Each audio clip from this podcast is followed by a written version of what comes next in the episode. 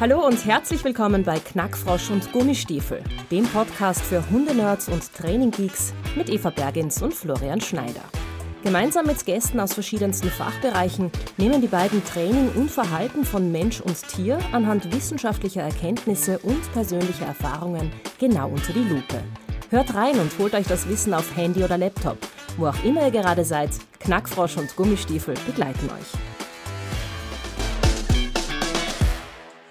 Es freut mich heute ganz äh, besonders, äh, Anna Oblasser-Mirtl bei mir begrüßen zu dürfen, nachdem wir die letzten zwei Folgen ja schon im Bereich Welpen, Welpenaufzucht, Welpentraining oder Junghundetraining uns ein bisschen beschäftigt haben, äh, werden wir das Ganze heute weiterspinnen. Anna ist a Certified Professional Dog Trainer, diplomierte Tiertrainerin vom Moorpark College in, Moorpark College in USA, äh, allgemein beeidete und gerichtlich zertifizierte Sachverständige für Hunde und Autorin. In ihrer mehr als 15-jährigen Tätigkeit als Tiertrainerin ist sie als einzige österreichische Absolventin des Exotic Animal Training and Management Program am Moorpark College in Kalifornien seit mehreren Jahren als Spezialistin für Assistenzhunde für Menschen mit Diabetes und Expertin für Medical Training mit sämtlichen Tierarten im In- und Ausland bekannt. Das Buch Medical Training, Körperpflege und Tierarztbesuche vertrauensvoll meistern ist 2016 erschienen.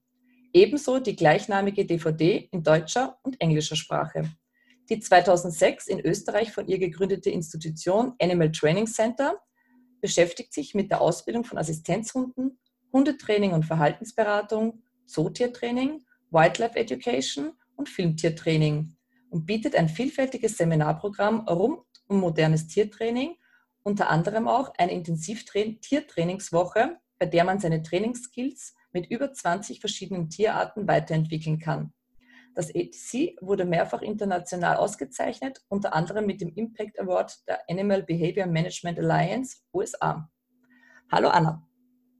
Hallo, vielen Dank für die Einladung. Ich freue mich total, dass ich heute hier sein darf.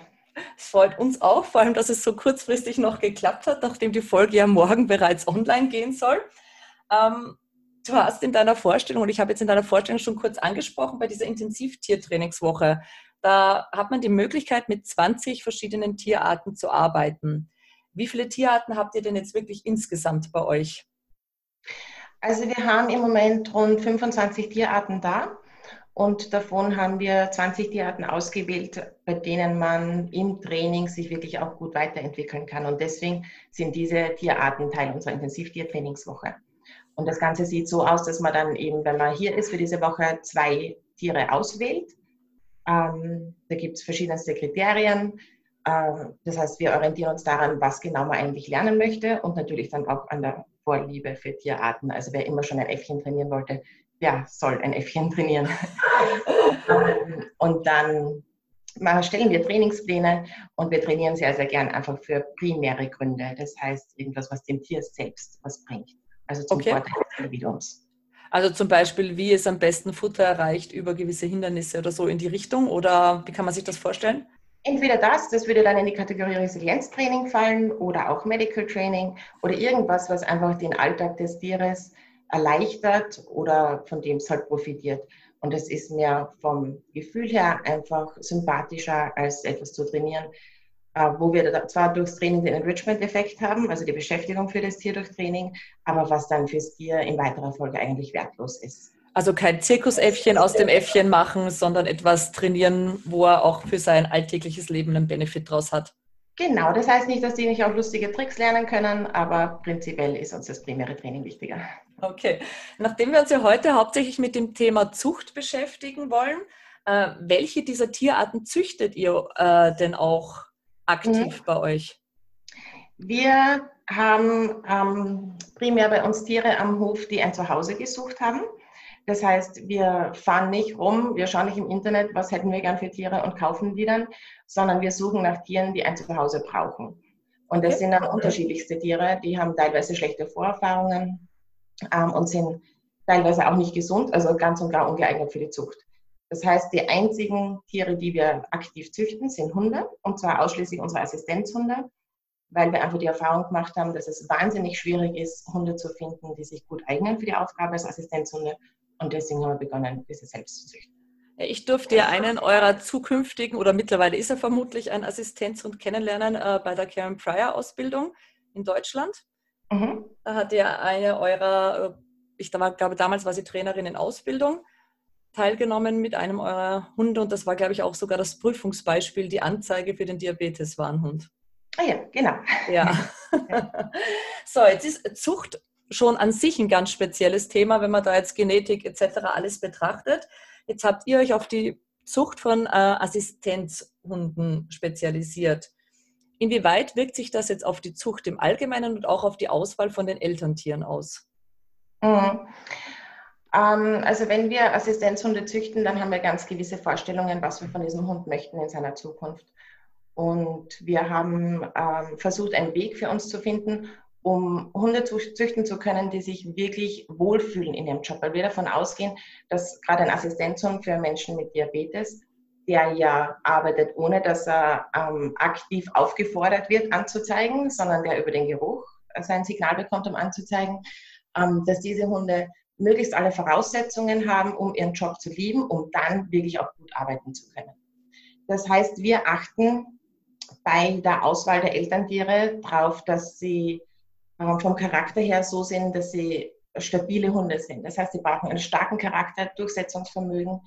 Ähm, und wir möchten gerne, dass diese Hunde sich sicher sind in den Entscheidungen, die sie treffen. Ob diese Entscheidungen jetzt sinnvoll sind oder nicht für uns im Zusammenleben mit dem Hund, ist jetzt gar nicht so primär wichtig. Wichtig ist für uns, dass diese Hunde wissen, was sie wollen und dass sie wissen, wie sie dorthin kommen. Okay, das, das heißt, ähm, wie kontrolliert ihr das oder wie legt ihr das fest? Was sind da eure Beobachtungen, die passieren müssen, um zu sagen, okay, dieser Hund ist für euch geeignet für die Zucht? Also wie zeigt sich starker Charakter? Das ist jetzt wieder, das ist immer wieder im Bereich Label, ja? Ja, absolut.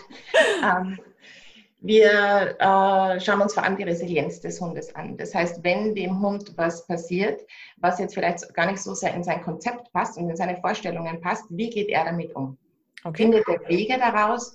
Ähm, sucht er Hilfe beim Menschen? Orientiert er sich am Menschen? Ähm, oder hat er eine Schreckreaktion und haut erstmal ab, sicherheitshalber? Ähm, okay. Was macht er mit diesen, mit diesen Emotionen, die da aufkommen und wie geht er damit um? Und dann stellen wir zum Beispiel ähm, einen kleinen Parcours her, wo das Futter durch ein Labyrinth erreichbar ist. Und wir sehen uns an, wie reagiert der Hund eigentlich in dieser Situation. Also sieht er jetzt das Futter da drüben und A, interessiert ihn überhaupt, also will er dorthin, was ziemlich wichtig ist, dass wir auch eine Futtermotivation haben. Das macht das Training von Assistenzhunden wesentlich leichter. Ähm, und B, wenn er zum Futter möchte, wie geht er damit um? Also wie lange probiert er? Hat er richtig coole Lösungen im Kopf? Kann er seine Strategien lang verfolgen und ist er da hartnäckig dabei? Oder setzt sich der nach dem ersten Versuch oder vielleicht sogar schon vor dem ersten Versuch einfach hin und bellt oder ist frustriert oder sucht er unsere Hilfe? Und das sind alles ähm, Erkenntnisse, die uns gute Info darüber geben, wie ähm, dieser Hund im Arbeitsleben dann so ticken wird. Okay, und was darf der zukünftige Assistenzhund da gar nicht zeigen? Also ihr hättet mal gerne Futtermotivation, dass er sagt, er will überhaupt einmal das Futter erreichen? Ja, das auf jeden Fall. Und dann ähm, haben wir da keine geschlossenen Türen. Also man kann ja aus allem was machen. Die Frage, die sich dann stellt, ist, wie viele Ressourcen haben wir und wie viel Lust haben wir, was zu richten, was man eigentlich vermeiden könnte von Anfang an.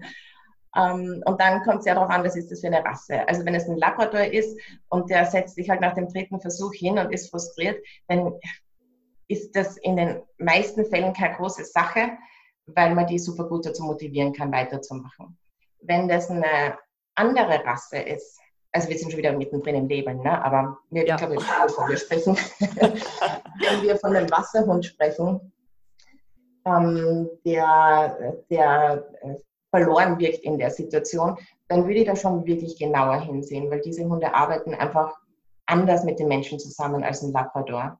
Ähm, die haben eigene, viel mehr eigene Vorstellungen davon, wie was laufen soll. Und das dann so in den Rahmen zu bekommen, wie wir es gern hätten für Assistenzhunde, ist definitiv möglich.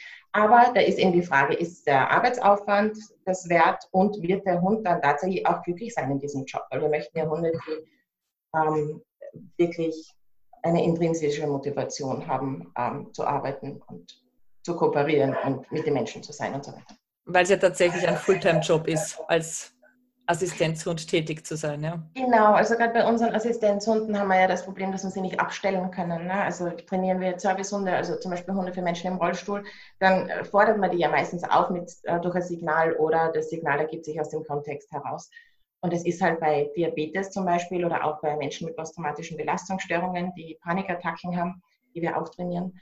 Ähm, da ist das was anderes, weil da kommen eben die Signale durch den Geruch des Menschen und dann muss der Hund in der Lage sein zu reagieren. Und nicht nur das, wir, wir wollen ja, dass er gerne reagiert. Ne? Also ja. allein, dass er es macht, reicht uns nicht.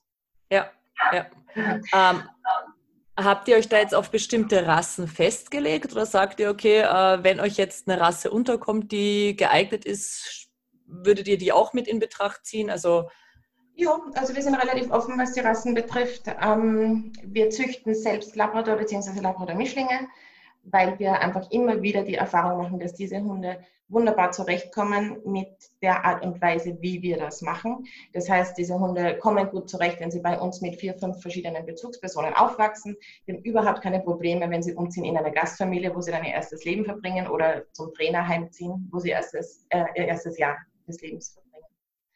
Und ähm, auch danach, wenn wir sie dann übergeben an ihre Diabetiker, finden diese Hunde den Menschen eigentlich fast immer vom ersten Augenblick an ganz wunderbar und sind na, Best Friends. Und Happy Dog. Ja, genau, absolut. Und es ist schon viel, viel leichter, als wenn wir mit ähm, Rassen arbeiten, die sich äh, sehr stark an eine Bezugsperson binden, zum Beispiel Hütehunde. Ja. Ähm, also da kann man diese Übergaben auch einfach äh, nicht so gestalten, wie wir es mit einem Labrador machen können. Das heißt, da braucht man viel, viel mehr Zeit ähm, viel vorsichtigeres Herantasten an das zukünftige Zusammenleben. Ähm, und dann ist es aber schon auch so, dass wir sämtliche Rassen und Mischlinge ins Programm aufnehmen. Das heißt, wir haben auch oft Hunde aus dem Tierschutz. Wir hatten früher mhm. etliche Hunde aus Tötungsstationen. Ähm, die waren von einem Zwergschnauzer-Mischling mit 5 Kilo bis hin zu ähm, großen Mischlingen mit 35 Kilo. Und das wäre dann auch eine Grenze, also zu groß sollen unsere Assistenzhunde nicht sein. Und die andere Voraussetzung, die wir haben, ist, dass sie freundlich aussehen, weil es nun mal nötig ist, dass falls der Hundehalter Hilfe braucht, dass man sich traut, als, als Laie in der Gesellschaft Hinzugehen. zu diesem zu gehen. Genau, und ihm zu helfen. Und wenn ich da jetzt einen Hund, ähm, der von der Gesellschaft gelabelt wird als aggressiv, neben diesem Menschen sitzen habe, dann sehe ich da schon eine relativ große Gefahr, dass ich dann nur noch zwei von fünf Leuten trauen, hinzugehen. Ja, und deswegen versuchen wir das zu vermeiden, auch wenn sich viele dieser Hunde ganz wunderbar eignen würden vom Charakter. Aber wir haben diese Diskussion ja im Rettungshundebereich auch immer wieder, dass es natürlich viel netter ist, wenn der Wuschelkuschel Border Collie seine Anzeige macht, als wie der große Rottweiler. Es ist halt leider. Ja, es ist ja. schade. Und ja, also es ist jetzt gar nicht, gar nicht mal äh, nur in den Einsätzen das Thema, es beginnt schon im Training, dass eben viele Hundebesitzer gegenüber gewissen Rassen auch die Vorurteile haben und dass das Training dann schon für manche Hunderassen viel, viel schwieriger gestaltet. Also fängt leider nicht erst im Einsatzbereich bei uns an, sondern auch schon in den Trainingsbereichen. Ähm, genau. Ähm, wenn ihr jetzt Hunde nehmt, die nicht äh, aus eurer eigenen Zucht stammen, sondern die extern sind, wie alt dürfen die maximal sein? Ähm, wir haben gerne Hunde, die rund um ein Jahr alt sind. Primär, weil wir ähm, ganz, ganz strenge gesundheitliche Vorschriften haben. Ist, die Assistenzhunde werden ja mittlerweile staatlich geprüft seit 2015 und dafür gibt es zum Glück gewisse Standards, was die Gesundheit betrifft, was die Leistung betrifft etc. Und diese Gesundheitschecks sind schon sehr, sehr intensiv und es ist ungefähr eine 50-prozentige Chance, dass wenn wir sagen, wir suchen jetzt einen Hund von extern und lassen den untersuchen, ähm, dass der dann auch wirklich passt. Und dass der dann auch noch charakterlich geeignet ist, das äh, senkt unsere Chancen noch einmal enorm. Also das Training von Tierschutzhunden für die Ausbildung von Assistenzhunden ist schon extrem aufwendig. Also da muss man schon auch Ressourcen haben, um okay. Ähm, sich das leisten zu können. Das heißt, ihr achtet bei eurer Zucht dann aber darauf, dass beide Hunde bereits als Assistenzhunde tätig sind oder nur, dass beide Hunde die Kriterien, die ihr festgelegt habt, erfüllen? Das geht leider nicht, dass wir darauf achten, dass sie als Assistenzhund gearbeitet haben, weil Assistenzhunde müssen ja für die staatliche Prüfung kastriert ah, sein. Ja, stimmt, stimmt. Ja. ja. Und damit fällt das raus. Wäre natürlich super schön, sich anzusehen, wie arbeitet denn der Hund so im Alltag. Ähm, klappt aber nicht in der Praxis. Und wäre wahrscheinlich auch eine unfaire Sache, dem Menschen, der den Hund ja braucht zur Unterstützung im Alltag, der hat den Assistenzhund ja nicht zum Spaß, äh, da den Hund dann für drei, vier Monate aus der Arbeit rauszunehmen. Und wäre wahrscheinlich auch für den Hund eine unangenehme Sache, weil diese Hunde gehen schon wirklich auf in ihrem Job. Ähm, mhm. Auf jeden Fall, die Hunde, die wir auswählen für die Zucht, die sind jetzt ähm, mittlerweile über mehrere Generationen schon aus unserer Zucht. Das heißt, wir wissen, was da gesundheitlich auf uns zukommt. Okay. Und haben da so gut wie keine Ausfälle mehr. Also es ist eine absolute Ausnahme, dass da irgendwas ist, was ähm, nicht passt und nicht zugelassen werden würde. Wobei wir auch versuchen, die Standards ein bisschen höher zu legen noch als ähm, die offiziell vorgeschriebenen. Und ähm, ansonsten vom Charakter her, wenn wir die Hunde selbst großziehen, nachdem wir mit jedem Wurf einfach so viel dazu lernen, werden die Hunde auch wirklich immer besser. Und wir schauen uns dann, wenn die Hunde eben ein Jahr alt sind, an, wie sind die vom Charakter her, wie, wie sehr würden die in ihrer Arbeit aufgehen oder behalten wir uns doch mal einen sehr, sehr guten Hund für die Zucht. Also wir haben drei Zuchthündinnen. Okay. Alle drei Jahre bekommt eine Hündin einen Wurf. Zweimal im Jahr. Mhm. Okay, das heißt, äh, die Hunde, die besonders gut für die Assistenzhundearbeit geeignet sind, gehen eben in die Ausbildung. Und die, wo ihr sagt, okay, nicht zu 100 Prozent, aber charakterlich, gesundheitlich vollkommen in Ordnung, die sind die, die dann in die Zucht gehen. Ja, in der Theorie ist das so. in der Praxis ist es so, dass unsere Zuchthunde schon auch teilweise die Hunde sind, wo wir sagen, vor, der ist so perfekt, wir wollen ähm, das weiterhin haben. Das heißt, den besten Hund behalten wir uns dann. Okay. Oder, wenn wir uns ganz ehrlich sind, ist es auch immer wieder so, dass die Gastfamilie, die diesen Hund großzieht, oder unser Trainer, der diesen Hund großzieht, sagt, ich kann mich nicht von diesem Hund trennen. Okay. Um, ähm, und dann schauen wir, wie gut sich der für die Zucht eignet. Und wenn das wirklich gut passt, dann behalten wir den im Zuchtprogramm.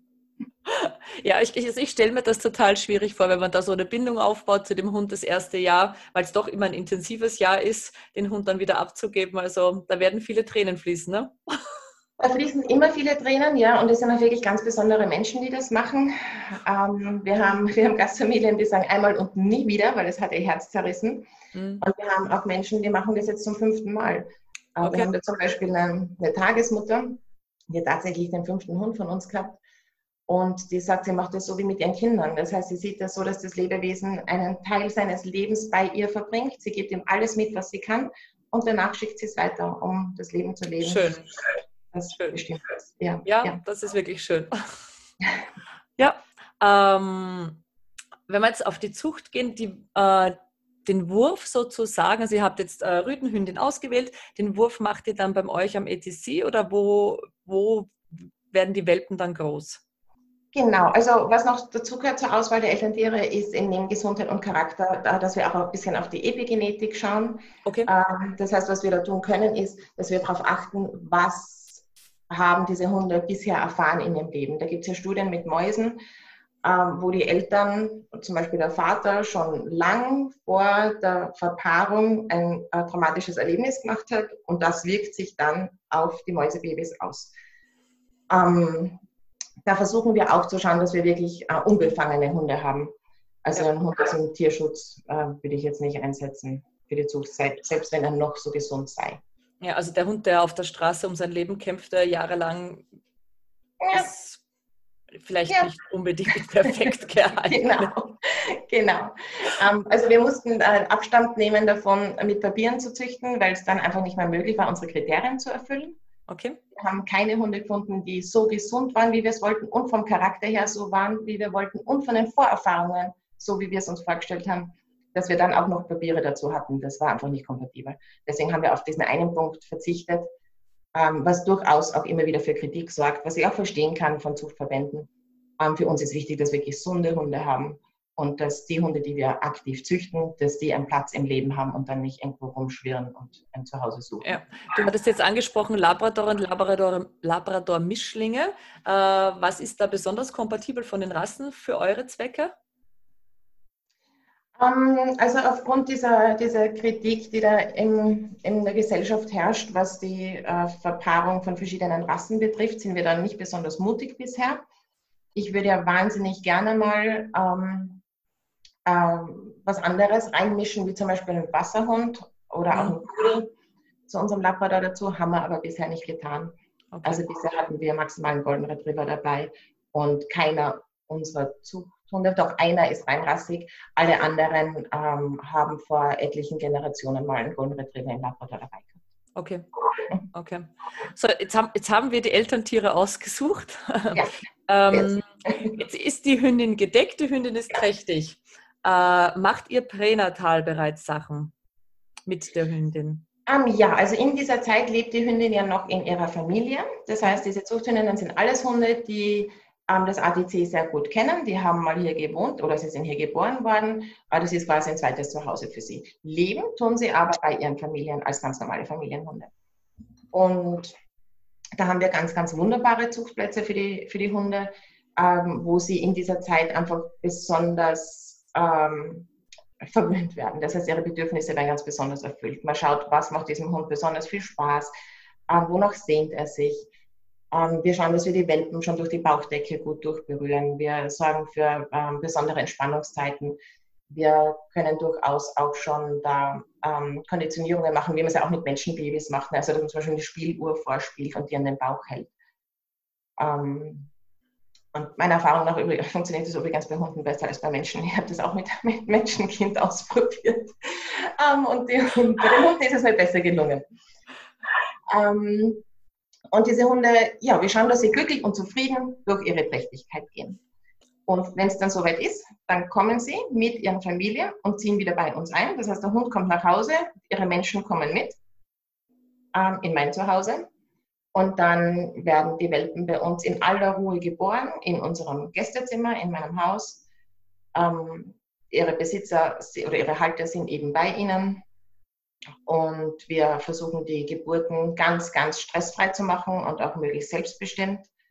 Wir sind mit mehreren Tierärzten in Kontakt während dieser Zeit und versuchen, tierärztliche Interventionen zu vermeiden, wenn sie unbedingt nötig ist, weil ähm, ähnlich wie beim Menschen ist, steigt die das Risiko eines Kaiserschnitts einfach sehr, sehr schnell, wenn man ähm, einmal in der Klinik steht. Ja.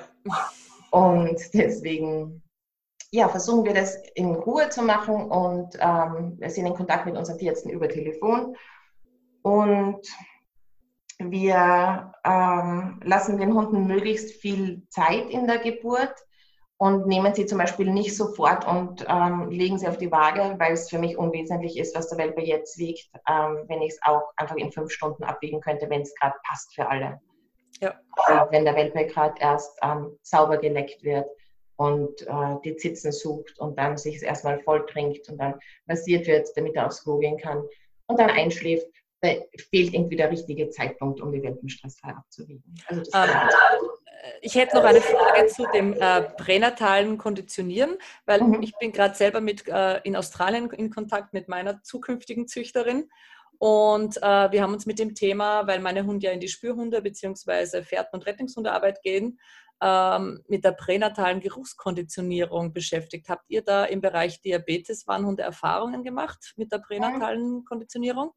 Ähm, nein, wir beginnen mit der Geruchskonditionierung am zweiten oder dritten Lebenstag mhm. aber nicht pränatal. Okay. Magst du dazu gleich ein bisschen was sagen? Jo, also wenn die Welpen dann angekommen sind, ähm, lassen wir sie mal alle einen Tag in Ruhe und schauen, dass wir ähm, ja einfach einen flüssigen Ablauf herstellen und dass sich alle entspannen. Und dann beginnen wir im Idealfall, wenn die Geburt gut verlaufen ist, am zweiten Lebenstag mit der Geruchsprägung. Das sieht dann so aus, dass wir Unterzucker, den Unterzuckergeruch nehmen und diesen Geruch verknüpfen mit äh, etwas Positivem. In diesem Fall ist es die Muttermilch. Mhm.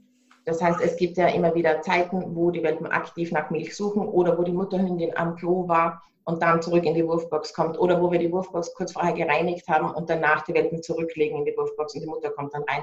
Das sind diese Momente, wo wir wissen, die Welpen werden jetzt zu trinken beginnen. Und dann nehmen wir unsere Geruchsprobe, ähm, lassen die Welpen dran schnüffeln und sorgen dafür, dass das genau in einem Abstand ist, sodass sie kurze Zeit später die Zitze finden werden. Okay. Dann fangen wir circa nochmal auf der Zitze auf und dann docken sie an an der Zitze und trinken, bis sie einschlafen. Okay, also ihr tragt den Geruch schon auf der Zitze auch auf. Auch, ja. Ja, ja, okay. Mhm. Das heißt, euch geht es ums aktive Schnüffeln bereits, also das aktive Riechen dran und dann die Geruchskonditionierung direkt an der Zitze nochmal beim Saugen. Genau. Unser Ziel wäre, das fünfmal am Tag zu machen. Die Erfahrung zeigt, dass fünfmal ganz schön stressig ist. ähm, wir, wir sind lockerer geworden jetzt im Laufe der Zeit. Also wenn es jetzt nur zweimal am Tag passiert, dann passiert es halt nur zweimal. Dafür war es dann der perfekte Moment. Habt ihr da Unterschiede dann später bei den Hunden bemerkt? Bei denen, wo ihr sagt, bei den Würfen, wo ihr es noch nicht gemacht habt und bei den Würfen, wo ihr es dann schon aktiv gemacht habt? Ähm, ja, und zwar in, in diesem Sinn, dass wenn irgendwas passiert und die Anzeigeleistung im Erwachsenenalter schlechter wird, dann ist es laut unserer Erfahrung leichter bei diesen frühgeprägten Welpen ähm, diese Leistung wiederherzustellen. Okay. Also das, äh, es ist schneller, also es ist nicht so stark von äh, Löschung bzw. von Verschlechterung betroffen mhm. wie ein Welpe, der später erst konditioniert genau, wurde. Genau, schneller wiederherstellbar, ja. Ja, Okay, sehr cool. Ähm, ja, wie schaut euer Programm aus, euer Welpenaufzuchtsprogramm? Also ähm, habt ihr ein eigen kreiertes Programm oder, weil es gibt ja Programme wie Puppy Culture etc., äh, nach denen aufgezogen wird. Wie schaut das bei euch aus? Genau. Ähm, also wir waren der Meinung, wir brauchen nicht ähm, das Rad neu erfinden. Ne? Da gibt es genug Leute, die sich intensiv damit beschäftigen und wir haben einfach geschaut, wer macht was und was gefällt uns dabei. Und deswegen vermischen wir verschiedenste Programme. Ähm, das beginnt beim Biosensor oder Superdog Program und geht über ähm, Early Send Introduction bis hin zu Puppy Culture und Life Skills for Puppies ähm, und viele andere Inputs, die wir uns wo auch immer holen. Und alles, was wir sagen, uh, das könnte hilfreich sein, das versuchen wir dann während ein, zwei, drei Würfen und dann schauen wir uns das Ergebnis an. Ob es es bringt. Ja. Genau. Und das ist schon super cool bei uns, dass wir die Welpen einfach tatsächlich von der Planung des Wurfes begleiten können bis an ihr Lebensende. Ja. Ähm, und diesen, diesen Wahnsinnsvorteil hat ja sonst eigentlich kaum jemand. Ne? Wir bleiben mit den Hundehaltern lebenslang in Kontakt und äh, können wirklich sehen, was hat was bewegt.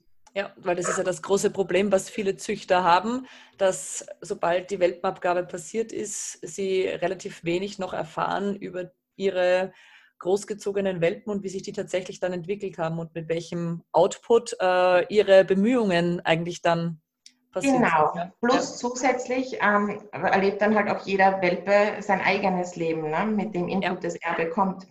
Und das verändert das Bild ja auch. Und nachdem unsere Welpen alle relativ ähnlich aufwachsen ähm, und dann relativ ähnliche Ausbildung haben und dann einen relativ ähnlichen Job haben und da so eine schöne Konstante einfach durch das ganze Leben ja. ist, können wir wirklich gut vergleichen.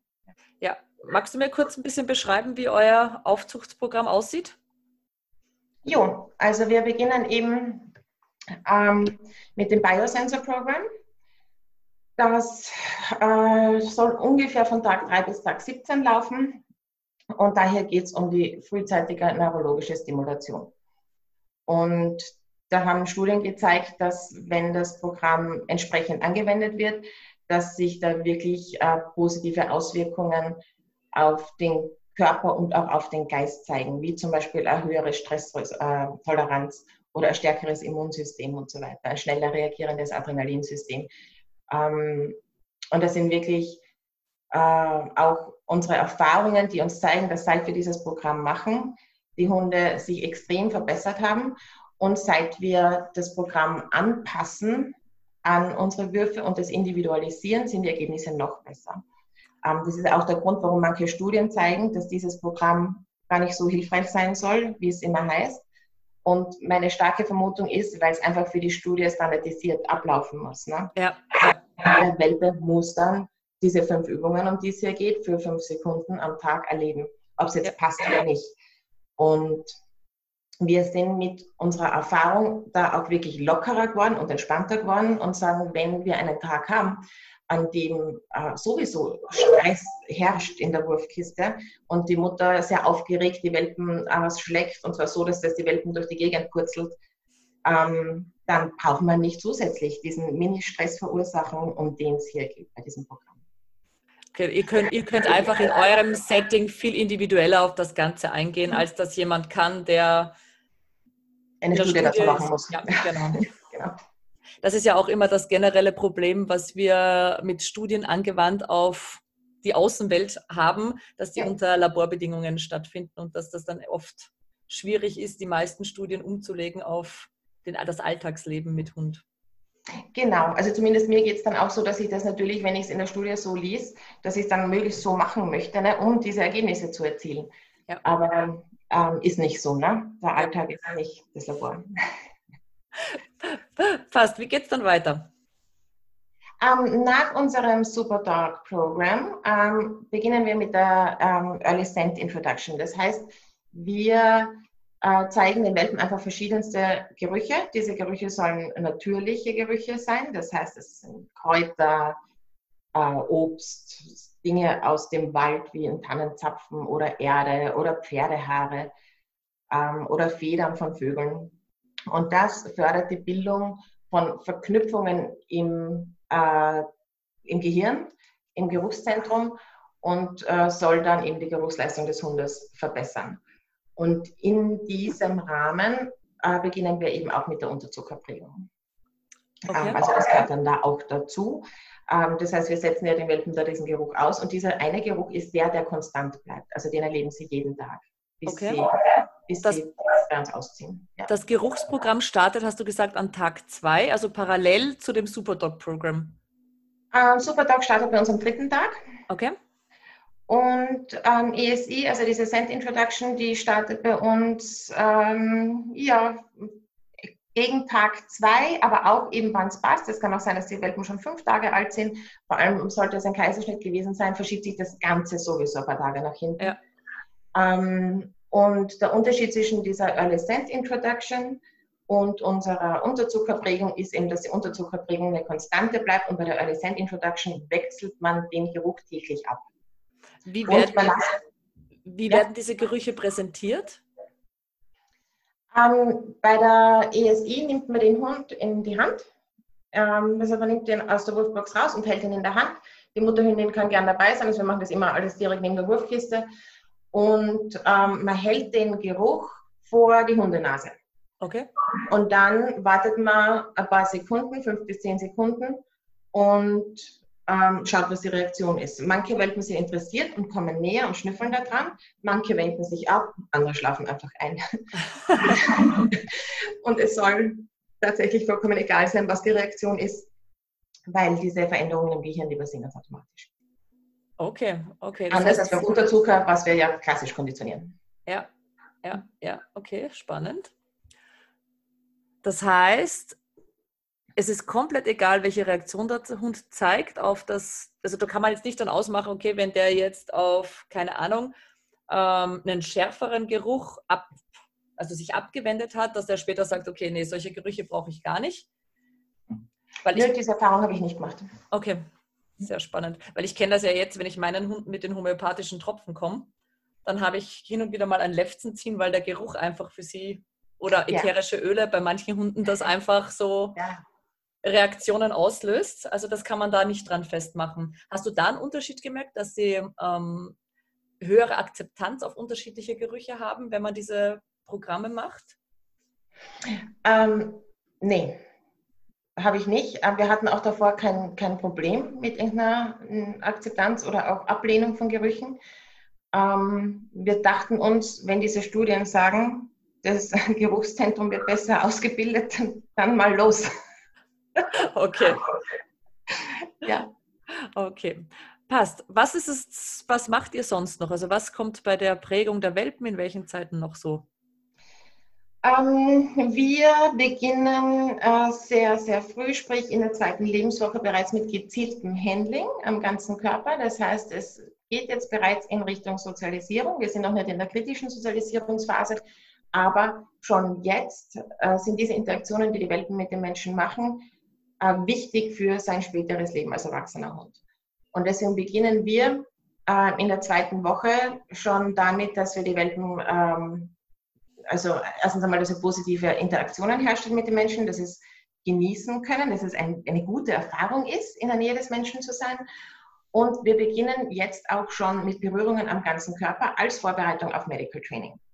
Das heißt, wir berühren ganz bewusst von jedem Welpen in dieser zweiten Woche immer wieder mal den Kopf, äh, Pfoten und Krallen, fahren so zwischen die Zehen rein, äh, massieren ein bisschen den Bauch und umfassen den Welpen als Gesamtes.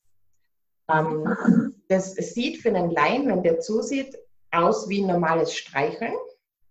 Das heißt, es sind keine Übungen, äh, wo wir jetzt an die Grenze des Welpen gehen und schauen wollen, wie reagiert er denn eigentlich, ähm, sondern vielmehr machen wir das einfach bewusst, sodass wir keinen Welpen, wenn wir jetzt zehn Welpen haben, dass wir keinen Welpen vergessen, dass der unten durchrutscht oder sonst was, weil der einfach ähm, sich jedes Mal in der Ecke verzieht oder schläft oder an der Mutter klebt oder was auch immer, sondern dass wir wirklich für jeden Welpen den perfekten Moment erwischen, um das zu machen. Macht es da Sinn, äh, sich bewusst auf heute den Kopf, morgen die Beine äh, zu konzentrieren? Oder schaut ihr, dass ihr da in einem so einen Durchgang den gesamten Hund durchstreichelt? Oder gibt es da wirklich, wo man sagt, hey, in, an dem Tag, in der Woche ist besser Gliedmaßen, in der ist... Ja, also auch das individualisieren wir wieder sehr gern. Ähm, wenn wir sehen, der Hund, für den Hund passt das gerade total gut und es gibt überhaupt keinen Grund aufzuhören, dann können wir das durchaus auch mal an einem Tag machen. Ähm, wir haben aufgehört, das auseinanderzunehmen und zu sagen, am Montag sind die Gliedmaßen dann, am Dienstag der Bauch, am Mittwoch der Kopf, ähm, weil wir herausgefunden haben, dass es für uns dann viel zu challenging ist, den richtigen Moment an diesem Tag für diesen Hund zu finden, an dem wir dieses Körperteil dann ähm, streicheln sollen. Das wird zu aufwendig ähm, und dann haben wir Abstriche, äh, was den perfekten Moment angeht und den finde ich wichtiger. Okay. Ist das Programm von euch selbst entwickelt oder habt ihr da wissenschaftliche Studien zur Hand genommen, wo ihr gesagt habt, okay, es macht Sinn, in dem Tag anfangen, weil das hat Auswirkungen auf ja, ähm, also da gibt es definitiv Studien, die eben sagen, dass diese Berührungen und Interaktionen in diesem Alter bereits Auswirkungen, positive Auswirkungen haben auf den Erwachsenenhund. Ähm, und es ist auch Teil von unserem Medical Training Programm für Welpen, das wir zum Beispiel Züchtern empfehlen können, äh, wie sie ihre Hunde dann perfekt vorbereiten, sodass wenn der Hund mal fixiert werden muss mit fünf Monaten, dass der nicht ausflippt, sondern sagt, äh, kenne ich doch von Anfang an. Ah, ja, macht, macht doch auf alle Fälle Sinn. Also ich sehe den Unterschied schon bei meinen äh, Welpenkursen im Verein, wenn du da mit Medical Training früh anfängst und die Hunde dann einfach eine gewisse Entspannung haben, wenn sie beim Tierarzt rein spazieren und nicht genau. mit Maulkorb niedergezwungen werden müssen.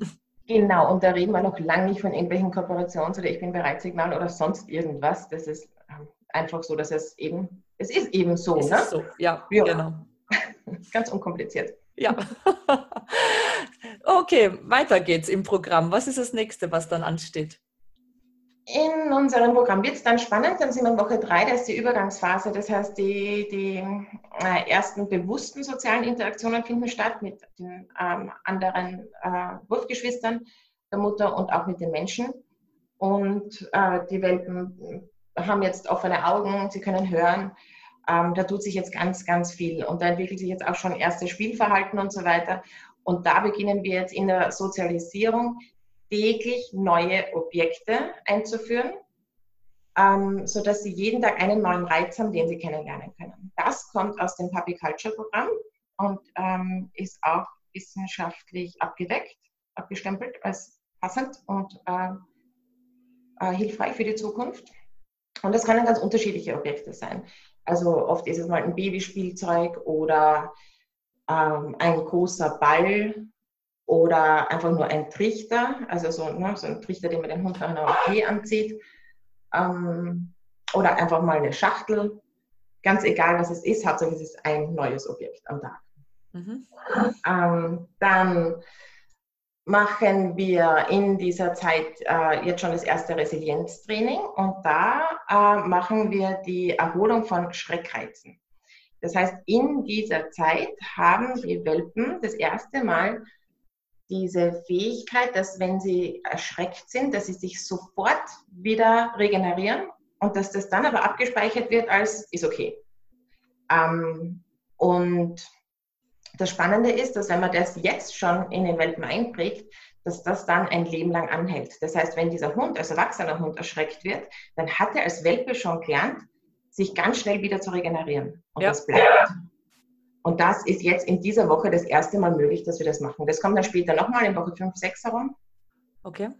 Ähm, aber dann wird es schwieriger, weil wir dann eine starke Angstphase haben oder die erste starke Angstphase. Und da muss man damit viel, viel vorsichtiger sein. Jetzt in dieser Woche kann man es echt krachen lassen. Also das ist auch die Woche, wo wir die Hunde chippen, ähm, weil diese, diese Fähigkeit, sich auch zu erholen von dem Schreckreiz, einfach super krass funktioniert und, und keine negativen äh, Auswirkungen hinterlässt. Wie trainiert ihr das Ganze? Also, ähm, wenn ich jetzt sage, äh, der Schreckreiz passiert, passiert der, wenn die, während die Hunde in der Wurfkiste sind, passiert der einzeln für jeden Welpen, also damit ihr auch wirklich schauen kannst, passt, passt das alles, ist der Stresslevel, die Erholung auch tatsächlich da? Ja, das beachten wir definitiv und das ist jetzt zu früh, um den Welpen einzeln das äh, zu präsentieren sondern wir machen das definitiv in der Gruppe. Wir schauen, dass die Mutter immer dabei ist. Wir achten natürlich auch darauf, dass die Mutter vorbereitet ist auf das, was so passiert und nicht ein Negativbeispiel vorlebt. ähm, und wir machen das die ersten paar Male in der Wurfbox und wenn es super schön ist im Sommer, wir versuchen Sommerwürfe zu haben, ähm, dann ist es auch jetzt in der dritten Woche eventuell schon die Zeit der ersten Ausflüge in den Garten. Das heißt, wir breiten eine Decke auf, wir tragen die Welpen raus, wir holen uns Mutter, Mutterhündin dazu ähm, und die Welpen trinken mal eine Runde, äh, weil zum Rumschnüffeln ist es meistens eh zu früh, beziehungsweise reicht wenn sie das 10 Sekunden machen, dann, dann ist eigentlich genug Input für den Tag da. Und dann könnte man dort schon vorsichtig mit so einem Schreckreiz beginnen. Ich würde es allerdings zuerst immer in der Wurfbox machen. Und ähm, diese, diese Schreckreize darf man auch nicht verwechseln mit einer Angstreaktion. Es ist noch keine Angstreaktion in dem Alter. Ähm, das ist ein, ein plötzliches Zusammenzucken und ein sofortiges Erholen wieder, was dann eben zu besserer Resilienz führt. Und Beispiele dafür sind ähm, den Staubsauger das erste Mal einführen oder die Türe zu fest zuschlagen oder ähm, mal einen Topf runterfallen zu lassen neben den Welpen. Also schon noch dosiert. Schon was? Schon noch dosiert. Schon dosiert, ja, ja, ja. Ähm, und in der, in der nächsten Phase, wo wir das dann machen, wenn die Welpen ein bisschen älter sind, dann hat man tatsächlich Schreckreaktionen, dann muss man da auch sofort das Ganze stoppen und zwar für den ganzen Wurf. Also sobald der erste Welpe Schreckreaktion zeigt, sind die anderen nicht weit weg. Ähm, und dann äh, muss das sofort gestoppt werden. Und in dieser Phase eben ähm, können wir das Ganze lockerer angehen, steigern langsam und, und gut ist. Was ist da jetzt so das Maximum, was ihr an Schreckreizen setzt? Oh, also viele Schreckreize passieren mir unabsichtlich. Ähm, die Woche drei ist die Woche, wo die Welpen ja jetzt äh, auch lernen zu gehen. Und in dieser Zeit stellen wir schon das Welpenklo auf. Ähm, also wir haben die Erfahrung gemacht, dass wir jetzt, wenn wir jetzt schon die Möglichkeit geben, sich an einem entsprechenden Ort zu lösen, dass die Welpen mit 20, 21 Tagen tatsächlich in der Lage sind, das Klo zu suchen und nur noch dort reinzumachen. Ähm, das heißt, sie können gerade mal gehen ähm, und gehen aufs Klo.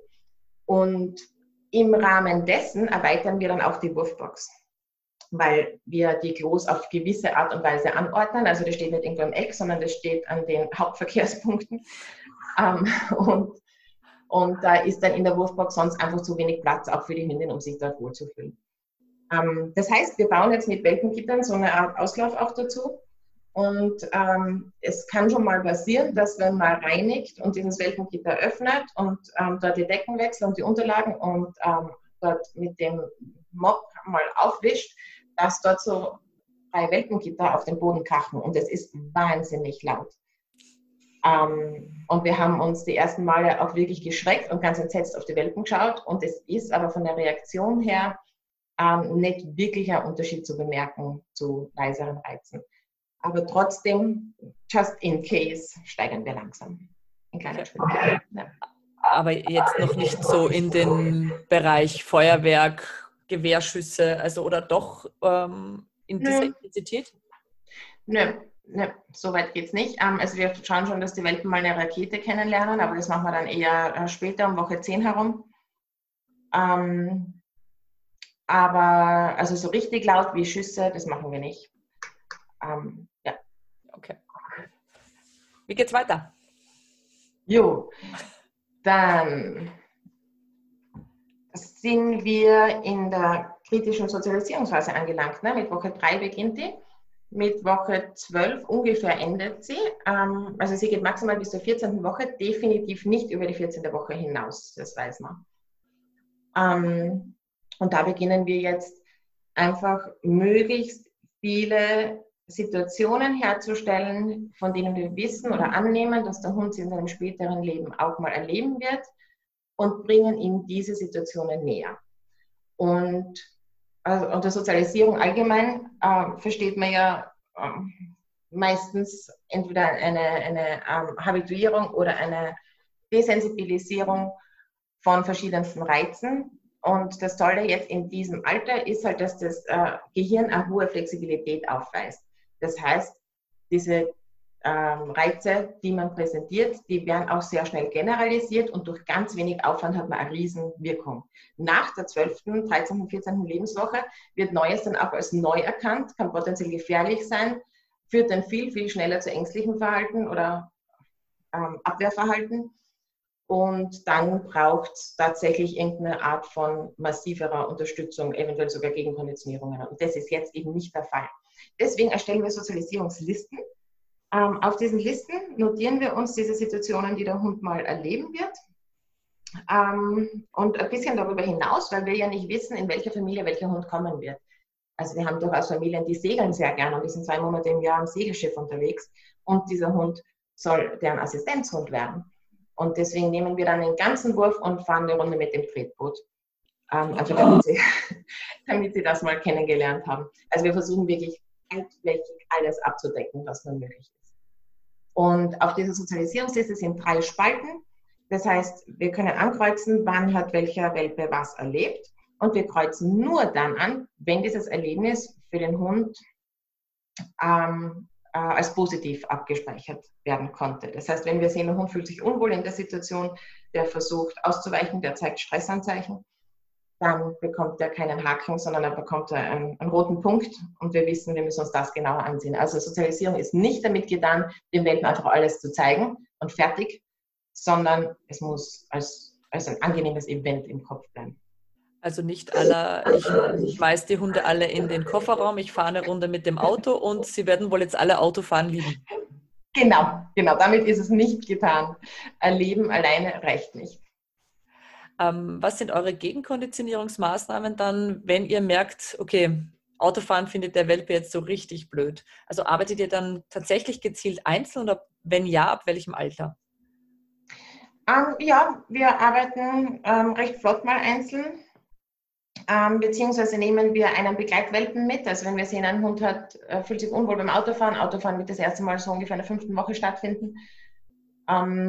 Dann, und das passiert zwei, dreimal, dass dieser eine Welpe sich nicht wohlfühlt, dann nehmen wir einen sehr stabilen Welpen und eventuell auch die Mutterhündin, ähm, holen die alle gemeinsam ins Auto, einen super bequemen Kuschelplatz. Und wenn das dort klappt, dann fahren wir mal zehn Meter und dann ist auch wieder gut.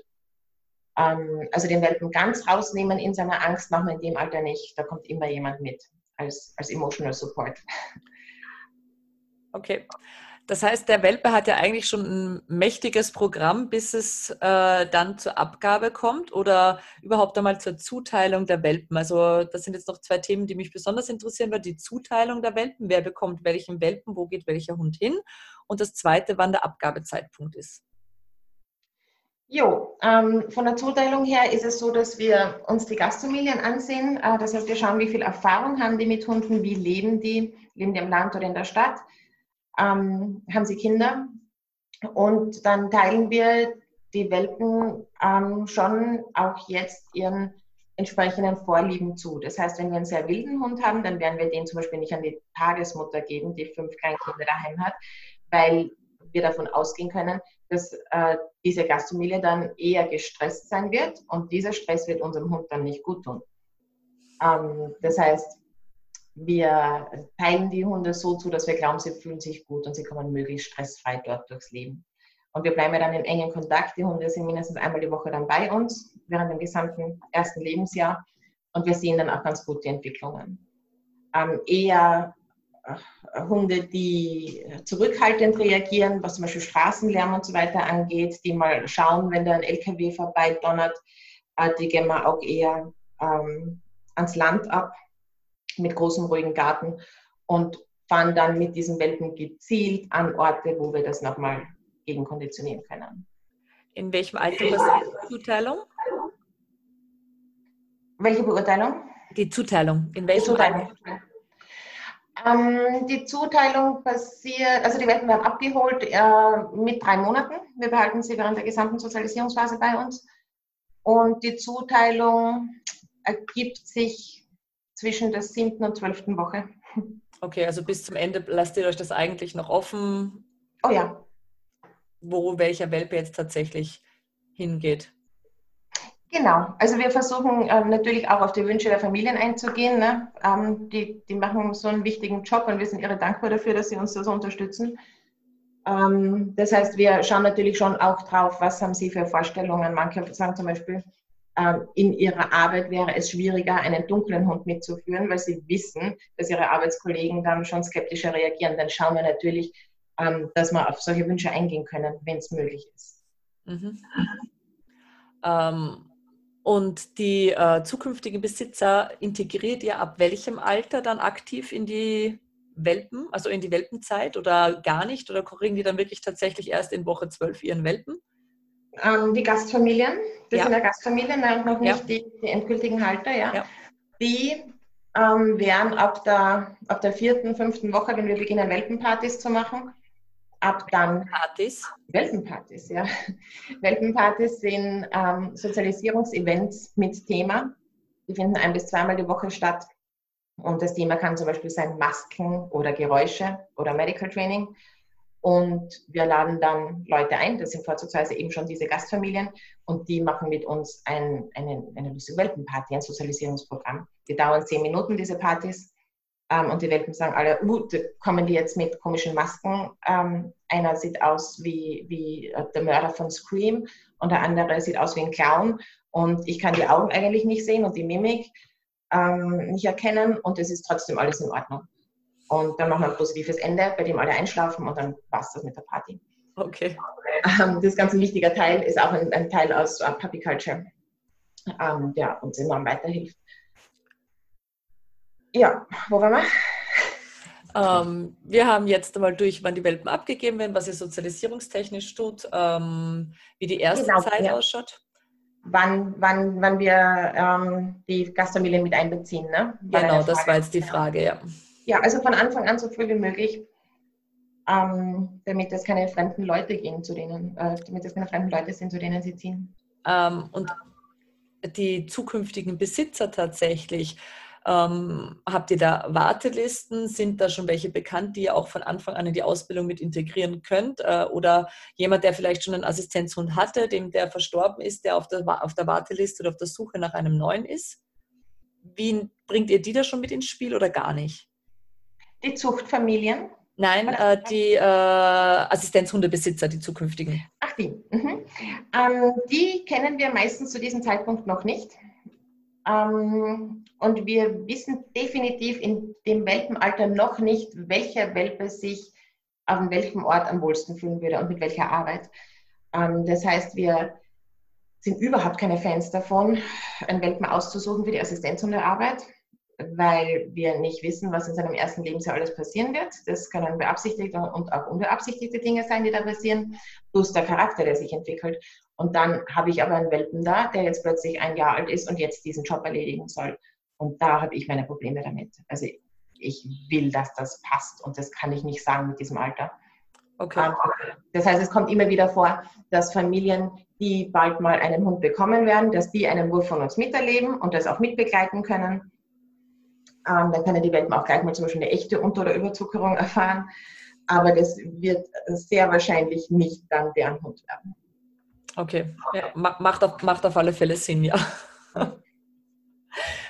ähm, hast du noch was zu eurem Welpenprogramm zu sagen? Irgendwas, was dir da jetzt noch auf der Zunge brennt, was noch unbedingt gesagt werden muss, was wichtig ist? Ähm, äh, wichtig ist die Woche 5, da ist eine große Angstphase, da sollte man alles, was man macht mit den Welpen, runterfahren auf so wenig wie möglich Programm. Äh, in dieser Angstphase haben die Welpen einfach Angst vor Neuem. Ähm, bei manchen Welpen dauert diese Phase nur ein paar Minuten, bei anderen dauert es mehrere Tage. Und der Vorsicht halber ähm, machen wir ein ziemliches Shutdown und eine Entspannungswoche für alle. Also ist das eigentlich sehr kontraproduktiv, dass viele Züchter äh, in Woche 5 die ersten Welpenbesitzer zu den Hunden lassen? Ja, würde ich nicht machen. Würde ich nicht machen. Also ich würde ich würd entweder in Woche 4 oder in Woche 6 beginnen aber nicht in dieser Zeit, wo wir nicht wissen, wer jetzt gerade eine Angstreaktion entwickelt, weil das ist dann was, was, was nachher wieder Zeit braucht, damit man das richten kann. Ne? Richtet sich in den meisten Fällen auch ganz von alleine wieder durch, durch viele folgende positive Interaktionen, aber muss ja nicht sein. Ne? Also wenn ich was vermeiden kann, dann. Wie zeigt sich diese Angstreaktion bei den Welpen? Ähm, die ähm, weichen aus, die weichen zurück. Ähm, die suchen Rückzugsorte auf und ähm, also man sieht es eindeutig, wenn so ein Welpe einen Schreckreiz hat ähm, und eine Schreckreaktion zeigt, dann, dann erkennt man das eindeutig, dass das gerade nicht passt. Und wenn man nicht weiß, dass das jetzt Woche 5 Angstreaktionen sind, ähm, dann kann man das auch schnell mal abtun mit, naja, war halt gerade zu viel. Aber diese Phase ist extrem wichtig, weil die echt auch viel anrichten kann für die Zukunft. Also das ist schon, schon ähm, also, also du kannst da definitiv im blödesten Fall äh, eine Sensibilisierung auf gewisse Außenreize erreichen. Absolut. Und das gilt es zu vermeiden. Ähm, das heißt, wenn wir irgendwas machen in dieser Woche 5, dann sind es entspannende Ausflüge in den Wald. Wir wohnen ja direkt am Wald ähm, und äh, machen einen, einen kurzen Spaziergang mit allen Welpen und der Mutter setzen uns dorthin, machen ein Picknick und gehen wieder heim. Aber das war es dann auch schon an Entertainment äh, für diese Woche. Okay. Was teilweise schwierig ist, weil jetzt in Woche 5 beginnen sie durchaus schon auch hm, was zu fordern. Ne? Also es wäre schon schön, wenn es irgendein Event gäbe. Ähm, und dann zu sagen, nee, passt jetzt nicht für mich, ähm, ist schwierig. Deswegen versuchen wir dann halt super entspannende Sachen zu machen, wo nichts passieren kann. Also wir gehen dann zum Beispiel auch nicht zu unserem Bach, wo es eine steile Böschung gibt und Welpen runterwurzeln könnten, sondern wir setzen uns wirklich in die, in die Wiese. Also versuchen möglichst gesichert um, ein gesichertes Umfeld zu bieten in der Zeit. Mhm. Und auch wirklich auch jetzt schon für die Welpen da sein. Ne? Also wenn man sieht, es ist eine äh, Angstreaktion, da das nicht ignorieren, sondern jetzt schon anfangen zu unterstützen, damit der Welpe auch die Erfahrung machen kann, wenn es mir nicht gut geht, dann kann ich mich an jemanden wenden. Ja, ja. Ähm, Woche 6 ist eine super coole Woche, Höhepunkt der Sozialisierung. Wenn alle Welpen durch sind mit dieser Angstphase, dann kann man es krachen lassen mit Welpenpartys etc. Äh, da beginnen wir auch mit Gerätetraining, äh, machen im Medical Training ordentlich weiter. Das heißt, wir führen da jetzt schon Equipment ein und, und ähm, ja, toben uns aus sozialisierungsmäßig. ähm, und dann haben wir in der Woche 8 nochmal eine Angstphase. Ähm, deswegen äh, empfehlen wir auch, die Welpen nicht mit acht Wochen genau abzugeben, sondern da ein bisschen drüber zu warten über diesen Zeitpunkt. Ähm, ich glaube, Puppy Culture hat zehn Wochen, soweit ich mich jetzt erinnere. Genau, und ja, das ist eine spannende Diskussion, ne, dieser richtige Abgabezeitpunkt, weil weil es schon wichtig ist, dass der Welpe so lang wie möglich bei der Mutter ist. Also die meisten Studien, die es ergibt, die beschäftigen sich einfach mit einem äh, für uns nicht relevanten äh, Übergabezeitpunkt wie sechs Wochen versus acht Wochen. Also das kommt bei uns überhaupt nicht in Frage, abgesehen davon, dass es gesetzlich nicht möglich ist. Aber in genau. Amerika ist es ja zum Beispiel noch sehr, sehr häufig so, dass die Welpen mit sechs Wochen vergeben werden. Ähm, und da gibt es genug Studien, die zeigen, je früher der Welpe von der Mutter wegkommt, desto schlimmer sind die Auswirkungen beim erwachsenen Hund, was Verhaltensprobleme etc. Sieht man ja bei den vielen Tierschutzhunden, die mit teilweise fünf bis sechs Wochen im Kofferraum verkauft werden, was du da nachher an Baustellen hast, die, die du dann zu bearbeiten oder zu trainieren hast. Genau, von denen man vielleicht gar nicht jetzt im ersten Moment glaubt, das kommt davon, ähm, aber das ist schon, schon wissenschaftlich fundamentiert. Ja. Ähm, ja, ja ja, ähm, weil du sagst, so spät wie möglich von der Mutter weg. Es gibt ja dann doch diese Zeitpunkt, wo die Mutter sagt, oh, ihr geht mir einfach so auf die Nerven. Ja. Ähm, wo dann natürlich die Mutter viel, viel mehr Auszeiten von ihren Welpen braucht. Ähm, ich habe jetzt letztens ja versucht, weil ich in einem äh, Facebook-Forum angegriffen wurde, weil ich es wage, meinen 16 Wochen alten Hund dann von Australien zu holen. Ähm, und mit 16 Wochen ist das noch zu früh von der Mutter weg. Also okay ja. ähm, also es ging dann noch gar nicht um den Transport, es ging tatsächlich um das Alter, in dem dieser Welpe von der Mutter wegkommt. Und also ich habe Hündinnen gesehen, die ganz froh waren, dass dann endlich ihre Welpen auch weg waren. Ja, also. Genau, also ich sage nicht prinzipiell, je später, desto besser. Ja. Ähm, und ich habe auch die Erfahrung gemacht, dass manche Mütter einfach durch sind. Ja? Ähm, und mein, mein Wurf, wo der, der am jüngsten war, wo das passiert ist, der war ähm, fünf, sechs Wochen alt, wo die Mutter echt Pausen brauchte und gesagt hat, bitte, bitte, lass das bleiben. Die hatte auch dann ähm, mit, mit sieben Wochen überhaupt kein Bedürfnis mehr, die Welpen zu säugen. Ähm, und die hatte keinen Spaß mehr an den Welpen. Das heißt, ab dem Zeitpunkt, wo die Welpen sieben Wochen alt waren, haben wir dann ähm, andere Hündinnen zur Unterstützung reingenommen, ähm, die geholfen haben mit den sozialen Interaktionen mit den Welpen, weil sie einfach nur noch genervt war und das, was sie den Welpen vermittelt hat, war meiner Meinung nach nicht sinnvoll. Und deswegen haben wir eine Tante angefordert, die ähm, noch frischer war im Kopf für diesen Job ähm, und das wesentlich souveräner dann gemacht hat als die Mutter. Und dann hatte die Mutter ein paar Tage Pause mit immer nur sehr kurzen Interaktionen tagsüber mit den Welpen und dann ging es auch wieder. Also ich finde es absolut nicht hilfreich zu sagen, die Welpen müssen bei der Hündin bleiben, bis sie 9, 10, 11, 12 Wochen alt sind, ähm, weil den Hündinnen geht es oft wirklich nicht gut damit und das, was die Welpen dann davon lernen, ist ganz und gar nicht sinnvoll. Ähm, weil ich weiß nicht, ob du das äh, Video kennst von der Golden Retriever Hündin, die ihre Welpen korrigiert. Mhm. Ähm, da hat es ja unterschiedlichste Reaktionen auf dieses Video gegeben. Bei dem einen, okay, cool, diese Welpen lernen sich zurückzunehmen, bis äh, zu der Reaktion, äh, oh mein Gott, was passiert da? Diese Hündin lernt den Welpen nichts Gutes. Äh, die Hündin braucht unbedingt die Möglichkeit zu gehen. Ähm, magst du das vielleicht kurz analysieren oder kurz sagen, was deine Meinung dazu ist? Also wie viel Korrektur würdest du von der Hündin gegenüber ihren Welpen zulassen und wo sagst du, ey, das ist was, was nicht mehr sinnvoll ist dem Welpen gegenüber? Also für mich zählen beide dieser Meinungen, aber man muss sich halt anschauen, in welchem Ausmaß. Ne? Das heißt, ich finde es absolut wichtig, dass wenn man, wenn man Hunde hat, die dazu neigen, ähm, ein bisschen too much zu sein, und das sind unsere zum Beispiel definitiv, ähm, dann ist es schon hilfreich, wenn ich eine Mutter habe, die auch wirklich sagt, bis dahin und nicht weiter. Aber dazu erfordert es auch, dass die Mutter wirklich genau kommuniziert und weiß, was sie da tut und ganz klar ist in dem Handeln. Das heißt, da hätte ich schon auch gerne, dass sie die ganze Kette durchspielt, dass sie zuerst beschwichtigt, dass sie dann verwarnt, dass sie dann mal ähm, konkreter wird in ihrem Tun und nicht, dass sie schon so genervt ist, dass sie einfach da zurückbeißt und der Welpe quietscht vor lauter Schreck. Ähm, das ist dann zu viel für mich und das transportiert dem Welpen nicht das, was ich ihm vermitteln will, weil was ich mir erwarte von der Situation, ist, dass der lernt, wie Hundesprache, äh, wie Hundesprache funktioniert ja. und dass der lernt, dass ähm, es auch Grenzen gibt und dass aber die Grenzen auch angekündigt werden und es nicht plötzlich da ähm, Bestrafungen vom Himmel hagelt. Und deswegen bin ich dann auch dafür, die Mutterhündin zu entlasten, wenn die gerade echt keinen Bock hat. Also ich hatte den Vorteil ja bei meinem jüngsten Rüden, also das ist ein Terrier-Mischling aus dem Tierschutz, die wurden mit vier Tagen, drei Tagen weggeschmissen. Also das waren äh, Mutterhündin mit den Welpen. Und äh, die, die den Wurf dann aufgezogen hatte, hatte Gott sei Dank die Möglichkeit, äh, ihre souveräneren Hündinnen, die sie zu Hause hatte, einzusetzen, um mit den Welpen gemeinsam etwas zu erleben. Das heißt, die Welpen kannten ja die anderen Hunde eigentlich von klein auf.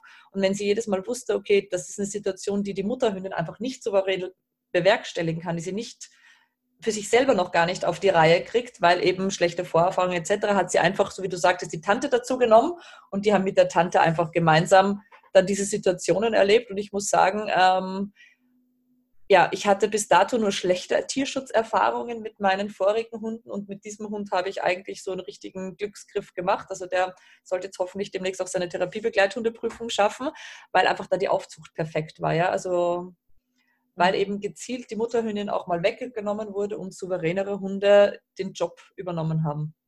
Ja, das ist, das ist toll, das ist eine gute Entscheidung. Ähm, finde ich wirklich super, wenn man ähm, flexibel genug ist, um auch mal ähm, über den Tellerrand hinauszuschauen und nicht einfach einzuhalten, dass die Mutterhündin jetzt bei den Welpen sein muss. Ähm, und das, auch das ist was, was einen ja sehr angreifbar macht, ne, in sozialen Medien zum Beispiel. Also oh ja. Sagt, ich habe die Mutterhündin jetzt mal von den Welpen weggenommen, sie sind jetzt sechs Wochen alt. Ähm, dann äh, droht da Verwarnungen und Anzeigen und sonstiges wegen Tierschutz, dass die Mutterhündin einfach nur durch einen Zaun von ihren Welpen geschützt ist. Ähm, das steht da nicht, aber das wird auch nicht gefragt. Ne? Also für mich ist schon wichtig, dass man wirklich im Interesse aller Hunde handelt und nicht einfach das macht, was ähm, im Internet so steht oder was so vorgeschrieben wird, ähm, weil man es halt immer schon so gemacht hat. Also alles, alles mit Köpfchen. Ja, absolut. Ja, ähm, ja nochmal zum Abgabealter zurück. Ähm, meiner Meinung nach hängt davon, hängt das perfekte Abgabealter davon ab, was der Hund dort, wo er ist, jetzt erleben darf. Das heißt, die Mutterhündin kann der Welt mehr Hundesprache und so weiter beibringen, aber ihn halt nicht so sozialisieren, wie wir es brauchen, damit der Hund in unserer Umwelt dann gut zurechtkommt.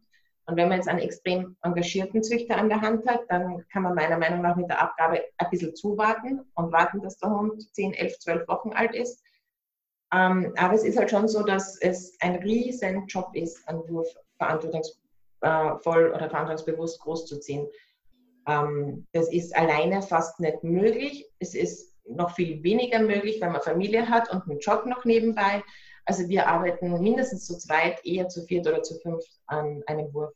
Ja, das wäre das wäre doch eine Frage gewesen von meiner Seite, wie groß das Team ist, das diesen Wurf betreut, weil das ist ja doch ein sehr umfangreiches Programm. Ja. Also ich bewundere da ganz oft Züchter, die da wirklich engagiert äh, und damit Abrufsignalen und Rückrufsignale und etc. alles auch schon mit aufbauen und um den Welpen eben den bestmöglichen Start in den Familien zu bieten. Und dann hast du Züchter, die ziehen den Hund im Stall, also Züchter äh, unter Anführungszeichen, im Stall groß und der kennt gar nichts und überlassen da die gesamte Verantwortung den Hundebesitzern, die dann oft sehr verzweifelt sind. Also ich habe das bei mir auch im Verein immer wieder mit diesen Hunden, die dann sehr introvertiert sind, die äh, mit allen neuen Situationen so gar nicht zurechtkommen, äh, die eben die Futtermotivierbarkeit nahezu null ist, sobald ein Außenreiz zu viel ist, ähm, die fast introvertiert oder autistisch wirken dann oft, weil die einfach in ihren jungen Jahren zu wenig Positives kennenlernen durften und zu steril oft aufgewachsen sind. Mhm, mhm, auf jeden Fall. Also ich bewundere diese Züchter auch. Ähm, für mich ist es auch unglaublich, was die ähm, aufbringen an Zeit und an Energie und an Überlegungen, um ihre Welpen so gut wie möglich großzuziehen. Und das sind halt dann auch meistens die, die einmal im Jahr oder alle zwei oder alle drei Jahre einen Wurf haben. Ähm, und die auch nicht wirklich ähm, viel mehr Geld verlangen für ihre Hunde als diese Hinterhofzüchter, was ich wahnsinnig schade finde, weil ich finde, dass dieser Aufwand wirklich auch entschädigt gehört. Ähm, und ich wäre auch bereit, viel, viel mehr Geld für so einen Welpen als so eine Zucht zu zahlen, ähm, als für einen Welpen, der in, in Stallabteil großgezogen ja. Also ich habe das jetzt selber erlebt mit dem äh, Wurf in Australien, wo ich mich jetzt angemeldet habe. Also die Züchterin ist seit Montag bestätigt trächtig. Ähm, also der Welpe soll dann im Februar zu mir kommen, weil wir da die Einreisebestimmung mit 16 Wochen haben. Und ich finde das so faszinierend. Also wir haben uns mit Studien ausgetauscht. Äh, also die hat wirklich da jetzt schon überlegt, weil viele Hunde in die Spürhundearbeit gehen sollen äh, aus, ihrer, aus diesem Wurf jetzt wie sie da pränatal in die richtige Richtung war, arbeitet. Also da ist sowohl vom Deckrüden die Besitzerin total engagiert, dann ist es eine Co-Ownerschaft, die Besitzerin der Hündin und der Züchter selber. Also da werden, wie gesagt, nach Puppy-Culture und Plus also ähnlich wie bei euch, also so von allem ein bisschen was mit aufgezogen. Ähm, und ich habe den riesen Vorteil, also mit zehn Wochen ist grundsätzlich die Abgabe. Da zieht dann mein zukünftiger Welpe zur Deckrüdenbesitzerin, die dann nochmal diese sechs Wochen, bis er dann ausreisen darf zu mir, Sozialisierungsprogramm und eben die Basics mit, dass der tatsächlich möglichst stressfrei seinen Transport nachher übersteht und, und, und. Also da muss ich sagen, da habe ich jetzt wirklich einen Glücksgriff gemacht. Ähm, ich habe halt die Erfahrung gemacht, weil du sagst Preis, dass es oft leider noch so ist, dass der Preis überall gleich ist und du nicht anhand vom Preis wirklich, wie du sagtest, nicht festmachen kannst, wie die Qualität von der Aufzucht der Welpen ist. Ähm, bei meiner Hündin dachte ich ursprünglich, die Aufzucht ist perfekt, ja, weil viele Reize, viele mögliche Sachen, aber halt oft zu viel des Guten gewesen ist. Wie du sagtest, nicht in den richtigen Phasen. Ähm, und das macht sich bei ihr total bemerkbar. Die kann ausblenden, wenn viele Reize sind, tut sich schwer mit Einzelreizen, die plötzlich auftreten. Und das hat sich bei ihr jetzt, meine diese zehneinhalb, eigentlich bis zum Schluss durchgezogen. Mhm, mh. Also das war für mich eine ganz spannende Erfahrung von der Aufzucht, die sagt, okay, ja, ganz, ganz viel passt, ich mache meinen Job. Also die kann dann wirklich auch arbeiten. Das ist nicht so das Problem, dass sie abschaltet, Aber ein Einzelreiz, ein, ein unheimlicher Spaziergänger auf dem Nachhauseweg, war dann eher so das Thema für sie, wo sie Reaktionen gezeigt hatte. Hm, sie ist halt keine, die dann sagt, ich gehe nach hinten. Sie hat dann halt gesagt, mit Gebrüll nach vorn. Aber also das war für mich ein spannender Vergleich und das haben eigentlich alle bei den Welpentreffen so gemeinsam erzählt, dass das das Thema dieses Wurfes ist und ich lege das halt ganz, ganz viel auch auf die Aufzucht zurück, weil viele Reize hatten sie ja, das haben sie einfach ausgeblendet, gelernt auszublenden. Wenig Reize waren dann eher schwierig für diese Hunde. Genau, genau. Das zeigt wieder so wunderbar, dass weniger oft mehr ist. Ne? Also wenn man den Welpen innerhalb der kritischen Sozialisierungsphase ein, zwei, dreimal diese Situation erleben lässt, als einzelner Welpe mit einer Person, die im Dunkeln plötzlich um die Ecke kommt, ist das so viel mehr wert, ja. ähm, wenn der Welpe dabei gut begleitet wird und ähm, das bekommt, was er gerade braucht, als wenn man ihn überhäuft mit einem bunten ähm, Spielparcours, äh, in dem er sich austoben kann. Ja, absolut, absolut. Und wie gesagt, es gibt ja Gott sei Dank mittlerweile wissenschaftlich sehr fundierte ja. Programme, äh, Möglichkeiten, um die Aufzucht sinnvoll zu gestalten für alle Beteiligten, also von der Mutterhündin über die Welpen bis hin auch im Hinblick auf die zukünftigen Besitzer. Mhm. Ja, gibt es absolut. Ich glaube auch, dass es äh, Zeit wäre, den Züchtern einen, den Zugang zu erleichtern zu diesem Wissen. Ja. Weil selbst für uns als Trainer ist es ja so, dass wir immer wieder forschen müssen. Wir müssen ins Ausland gehen, um uns diese Fortbildungen zu holen. Ähm, und wie soll denn dann bitte ein Züchter, der ja noch ganz andere Sachen zu bedenken hat, als wir jetzt aus trainerischer Sicht, äh, zu diesem Wissen kommen, außer er ist wirklich überengagiert. Ja. Und da wäre es für mich ähm, schon auch noch ein großer Wunsch, dieses Wissen mit diesen teilweise neuen wissenschaftlichen Erkenntnissen auch leichter zugänglich zu machen ja, du hast das, glaube ich, jetzt so ziemlich auf den Punkt gebracht, wo die große Problematik immer noch besteht, ja. Und was natürlich für mich auch immer ein bisschen dazu kommt, das Geiz ist leider auch immer noch geil, ja, äh, beim Welpenkaufen. Und ich fahre doch nur mal hin und schaue mir an, ich weiß, es ist nicht vernünftig und man kommt halt dann doch mit dem Welpen nach Hause und sich viele Leute leider noch viel zu wenig Gedanken darüber machen, dass dieses putzige kleine Ding später echte Probleme macht, machen kann. Muss, muss, nicht, muss natürlich nicht sein. Also ich kann ja auch da einen guten Griff machen und der Welpe hat das einfach alles gut weggesteckt, was schiefgelaufen ist die ersten Wochen. Aber in den meisten Fällen ist halt das leider nicht der Fall, sei es jetzt nicht mal gesundheitlich, aber einfach auch aus trainingstechnischer Sicht ähm, macht es mir das umso schwieriger. Und ja, es ist schön, Tiere aus dem Tierschutz zu retten, aber man muss sich dann auch ganz klar bewusst sein, dass man eben nicht weiß, wie die ersten Wochen passiert sind, was dem schon alles Traumatisches passiert sind und wie sich der dann tatsächlich in diesem komplett neuen Umfeld bei uns einfindet.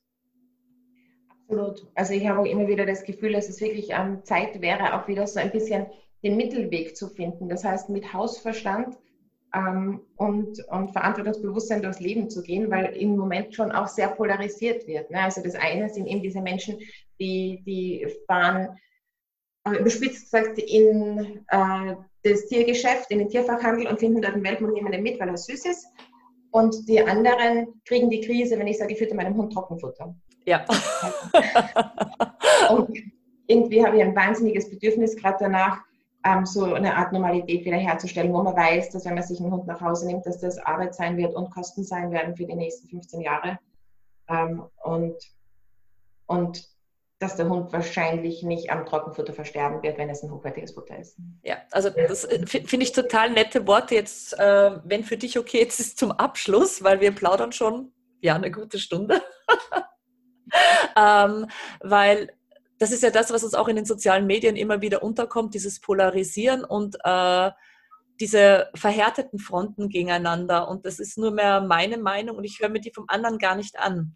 Äh, und auch zu akzeptieren, dass es einfach heutzutage so ist. Und es ist ja jetzt egal, wo wir hinblicken, ob das im Tiertraining ist, ob das in der Zucht ist, ob das in der ja, Ernährung ist, ob das jetzt im Bereich Corona ist. Wir sind alle so fix in unserer Meinung und hören nicht mehr zu und lassen nicht mehr zu.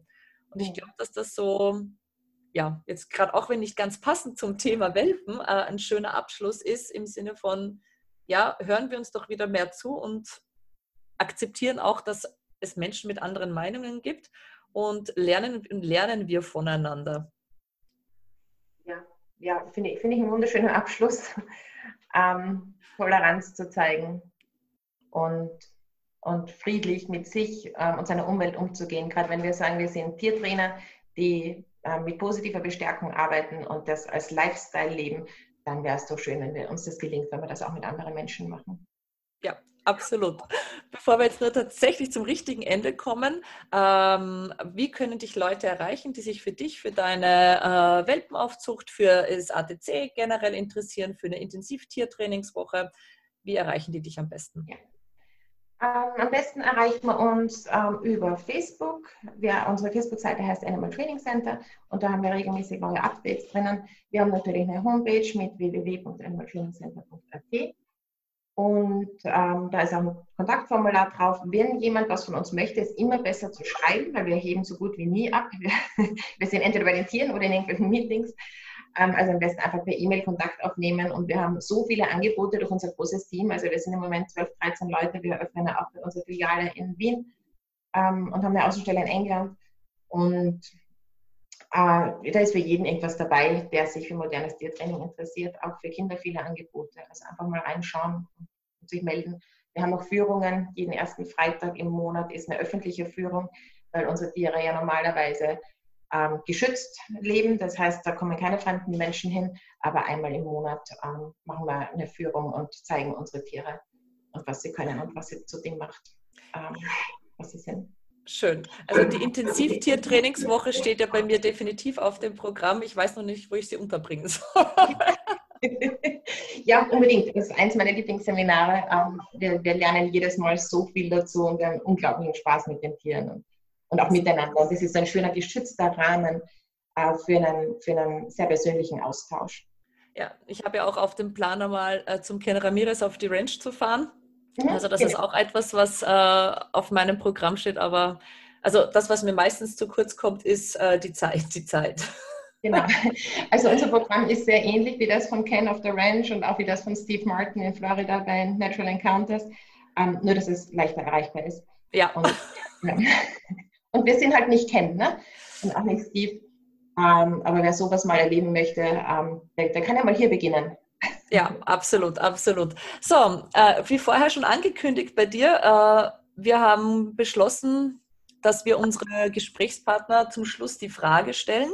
Und zwar, äh, eigentlich sind es zwei Fragen, also deinen ultimativen Trainingstipp oder und oder äh, das Trainingsequipment, wo du sagst, das darf im Training einfach nicht fehlen. Das muss jeder Tiertrainer besitzen oder auch Menschentrainer, ist ja ganz gleich. Also das, was du sagst, das ist ein absolutes Must-Have. Ähm, also als Equipment ist meine Antwort, ohne lang drüber nachzudenken, Targets. Ähm, ich kann nicht leben ohne Targets. Für jede Tierart eignen sich Targets und auch für Menschen, ähm, was auch immer man damit macht. Äh, ja. Und der ultimative Trainingstipp, also ich beschäftige mich im Moment sehr mit Trainingsplänen und was Pläne eigentlich sind, weil wir ja unter Plänen oft verstehen, dass es was Fixes ist. Ne? So ein Einreichplan für ein Haus, dem muss ich dann folgen. Und ich habe erkannt, dass das viele Leute, die bei mir in Kurse kommen, auch so im Kopf haben. Und für mich als Tiertrainer ist ein Plan aber was völlig Flexibles. Das sind Ideen, ähm, die ich mir durchgedacht habe, ähm, wo ich mir geschaut habe, wie könnte das so funktionieren. Und dann gehe ich zum Tier damit. Und ich möchte ja in diesem Training einen Dialog haben und keinen Monolog. Das heißt, ich sage, vom Tier kommen ja dann noch einmal 50 Prozent der Informationen, die anderen 50 Prozent kommen von mir. Und das heißt, ich weiß nicht, was sich daraus ergibt. Das heißt, ich bin gerade dabei, ähm, das Wort Pläne irgendwie aus meinem Leben zu streichen oder so äh, zu verändern, dass es auch für meinen Gesprächspartner verständlich wird, was ich damit meine, wenn ich sage, jetzt machen wir uns einen Plan und dass ein Plan nichts ist, wo man bleiben muss, wenn man sieht, es passt nicht fürs Tier oder es passt nicht für mich. Super. Aller, allerherzlichsten Dank, dass du dir Zeit genommen hast, dass es so kurzfristig noch funktioniert hat. Gute Besserung nach Hause. Dankeschön. Und äh, viel Glück bei der Suche nach dem zweiten Mann, oder wie war das? genau. Ja, ich halte dich am Laufenden. Dankeschön.